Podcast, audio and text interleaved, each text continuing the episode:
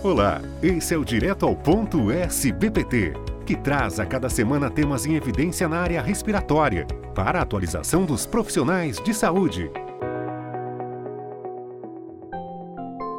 Olá, nossa convidada de hoje será a doutora Sônia Maria Guimarães Pereira Tojeiro, doutora em pneumologia com área de atuação em medicina do sono, médica da disciplina de clínica médica da Unifesp EPM coordenadora do Departamento de Sono da SBPT e professora responsável do curso de Medicina do Sono da plataforma EAD da SBPT. Olá, doutora Sônia, bem-vinda. Olá, gostaria de agradecer a oportunidade eh, de estar aqui falando de um tema tão relevante. Como tema, hoje abordaremos os métodos simplificados no diagnóstico da apneia obstrutiva do sono. Nossa primeira pergunta: Quais são as justificativas e vantagens no diagnóstico simplificado da apneia obstrutiva do sono? Quanto à justificativa, nós sabemos que a apneia do sono é uma doença prevalente e associada a várias consequências. Por exemplo, como sua presença de sonolência, consequências cardiovasculares, acidentes de trânsito e prejuízo da qualidade de vida. E também existem inúmeras evidências a favor do seu tratamento.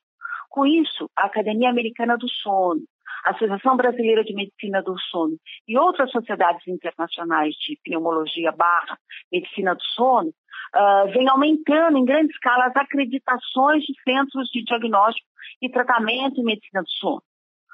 Entretanto, é estimado que a maioria dos indivíduos que têm apneia do sono não recebam nem o diagnóstico, nem o tratamento da doença, sugerindo então que recursos e as estratégias diagnósticas sejam inadequadas para a grande demanda. Então, é importante nós entendermos que a polissonografia, embora seja um método padrão ouro do diagnóstico para apneia do sono, isso de acordo com a recomendação, o último guideline né, da, da, da, Academia Americana de Sono, que é, considerou isso como uma recomendação forte, a polissonografia como uma recomendação forte, ela tem alto custo, necessita de laboratório de sono especializado, de pessoal técnico é, formado, não ser acessível em algumas áreas geográficas e necessitar do deslocamento do, do paciente até o laboratório. Temos que lembrar que a polissonografia é um método também neurológico, em que ocorre o estagiamento do sono através da, da monitorização do eletroencefalo, do eletromiograma e do eletrooculograma, além da eletromiografia das pernas, uh, e depois os sensores de respiratórios, como sensor de fluxo, de movimentos respiratórios de ronco, associado à oximetria. E também a possibilidade de monitoramento em vídeo para caracterização de comportamentos anormais durante o sono. Assim, justifica-se que a polissonografia seja substituída por métodos simplificados no caso da apneia obstrutiva do sono, que no caso nós abordaríamos só a parte respiratória. Uh, e aí nós sabemos que essa metodologia vem se difundindo em todo o mundo e atualmente faz parte das diretrizes, tanto americana quanto europeia, para o diagnóstico da apneia obstrutiva do sono. Então, entre as vantagens desse método simplificado, nós podemos citar o seu menor custo comparado à polissonografia, cerca de um quarto do valor, e com isso os benefícios para o sistema de saúde a realização do exame do paciente no próprio domicílio, a facilidade da sua execução e o diagnóstico mais rápido, possibilitando o um encaminhamento para o tratamento. Qual a metodologia e indicações utilizadas para o diagnóstico simplificado da apneia obstrutiva do sono? Bom, quanto à metodologia, nós precisamos entender a classificação dos métodos diagnósticos realizados pela Academia Americana do Sono. Então, essa academia propôs vários níveis, o primeiro é, seria o, tipo 1, que é a polissonografia completa realizada no laboratório do sono, portanto, com supervisão. Tem a o, o, nível diagnóstico tipo 2, que é a polissonografia completa, mas realizada no domicílio do indivíduo. E tem os tipo 3 e tipo 4, que são os sistemas simplificados. O tipo 3, também chamado de poligrafia, o registro cardiorrespiratório, ele tem que conter pelo menos quatro registros sendo um do fluxo respiratório e um do movimento respiratório, outro é, seria a, o registro da oximetria e o eletrocardiograma. Já o tipo 4 é um registro bem mais simplificado, que ele contém só um ou dois canais. Por exemplo, registro da oximetria associado ao eletrocardiograma, ou só o registro do fluxo. É importante lembrar que a tonometria de pulso que vem sendo difundida aí no mercado, ela não foi incluída nessa classificação. Então, nós sabemos que a maioria dos estudos que avaliam os testes simplificados, os estudos da literatura, são do tipo 3 e mostram boa concordância com a polissonografia diagnóstica no diagnóstico da apneia do sono obstrutiva né, que não tem a presença de comorbidades. Então, nós sabemos que as indicações, de acordo com a diretriz, com a última diretriz americana da Academia Americana de Sono, uh, foi proposta em 2017, inclui que o paciente deva ser avaliado por um médico que tenha experiência na área. Então, especialista com área de atuação ou não em medicina do sono, ou que seja um pneumologista que tenha background na, nessa área. Que o paciente tem que ter alta probabilidade de apneia do sono, é, que seja adulto, mas que não seja uma apneia associada a complicações. Não pode ter outros distúrbios do sono nem comorbidades graves. E que o dispositivo utilizado para o método seja tecnicamente adequado. Então, essa, é, essa situação é considerada como uma recomendação forte do guideline.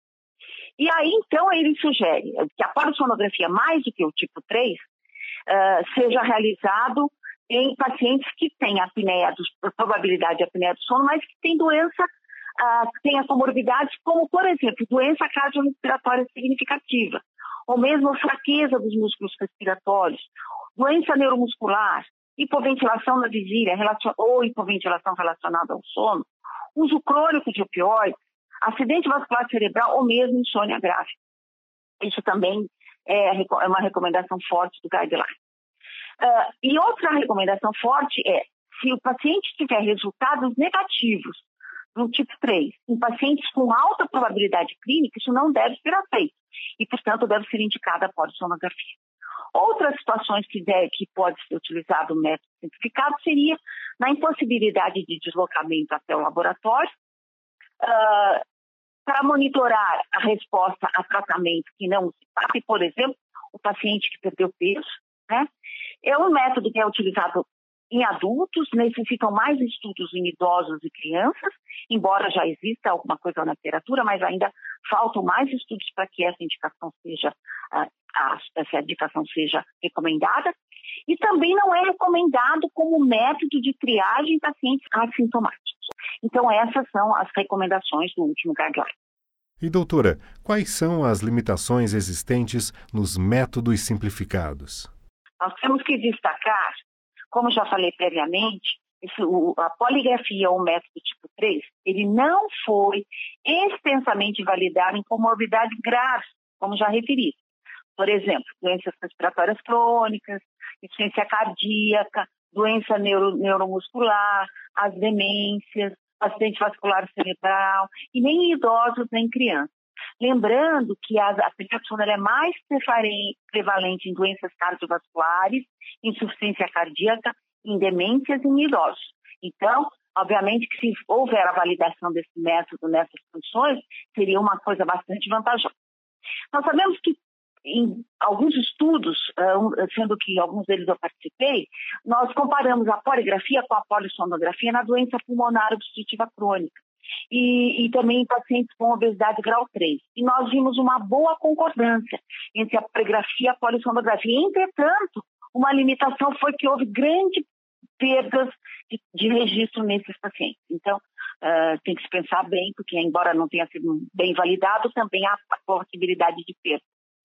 Uh, também teve um estudo na, na, realizado pelo grupo do, do, do HC, é, Dr. Geraldo Lourenço e Dr. Pedro Genta, que eles eh, compararam a poligrafia com a polissonografia em pacientes com insuficiência coronariana que estavam indo para a cirurgia de revascularização coronariana.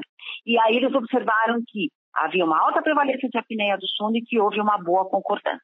Então, e não houve grandes perdas. Então, uh, tem essas ressalvas. Nós temos que levar em consideração e avaliar cada paciente individualmente. Não há dúvida que a perda de dados é um fator limitante. Na literatura, isso consta em torno de 10% a 15%, justamente por conta de desconexão de sensor, problemas técnicos que o paciente não consegue corrigir. E no nosso caso, nos nossos estudos, isso foi muito maior, foi em torno de 40%. Uh, e também não é possível, outra limitação, você não está avaliando o sono, eu não tenho registro neurológico. Então, os índices métricos de, dos eventos respiratórios, de apneia e hipopneia, aqui são por hora de registro e não por hora de sono. Uh, tanto é que se a tendência é se chamar não propriamente de apneia e hipopneia, mas sim um índice de eventos respiratórios, por causa de ser por tempo de sono. Então, com isso, nós entendemos que esse índice ele pode subestimar os eventos respiratórios podem estar subestimados comparados com a polissonografia, porque o tempo de registro pode ser maior do que o tempo de sono.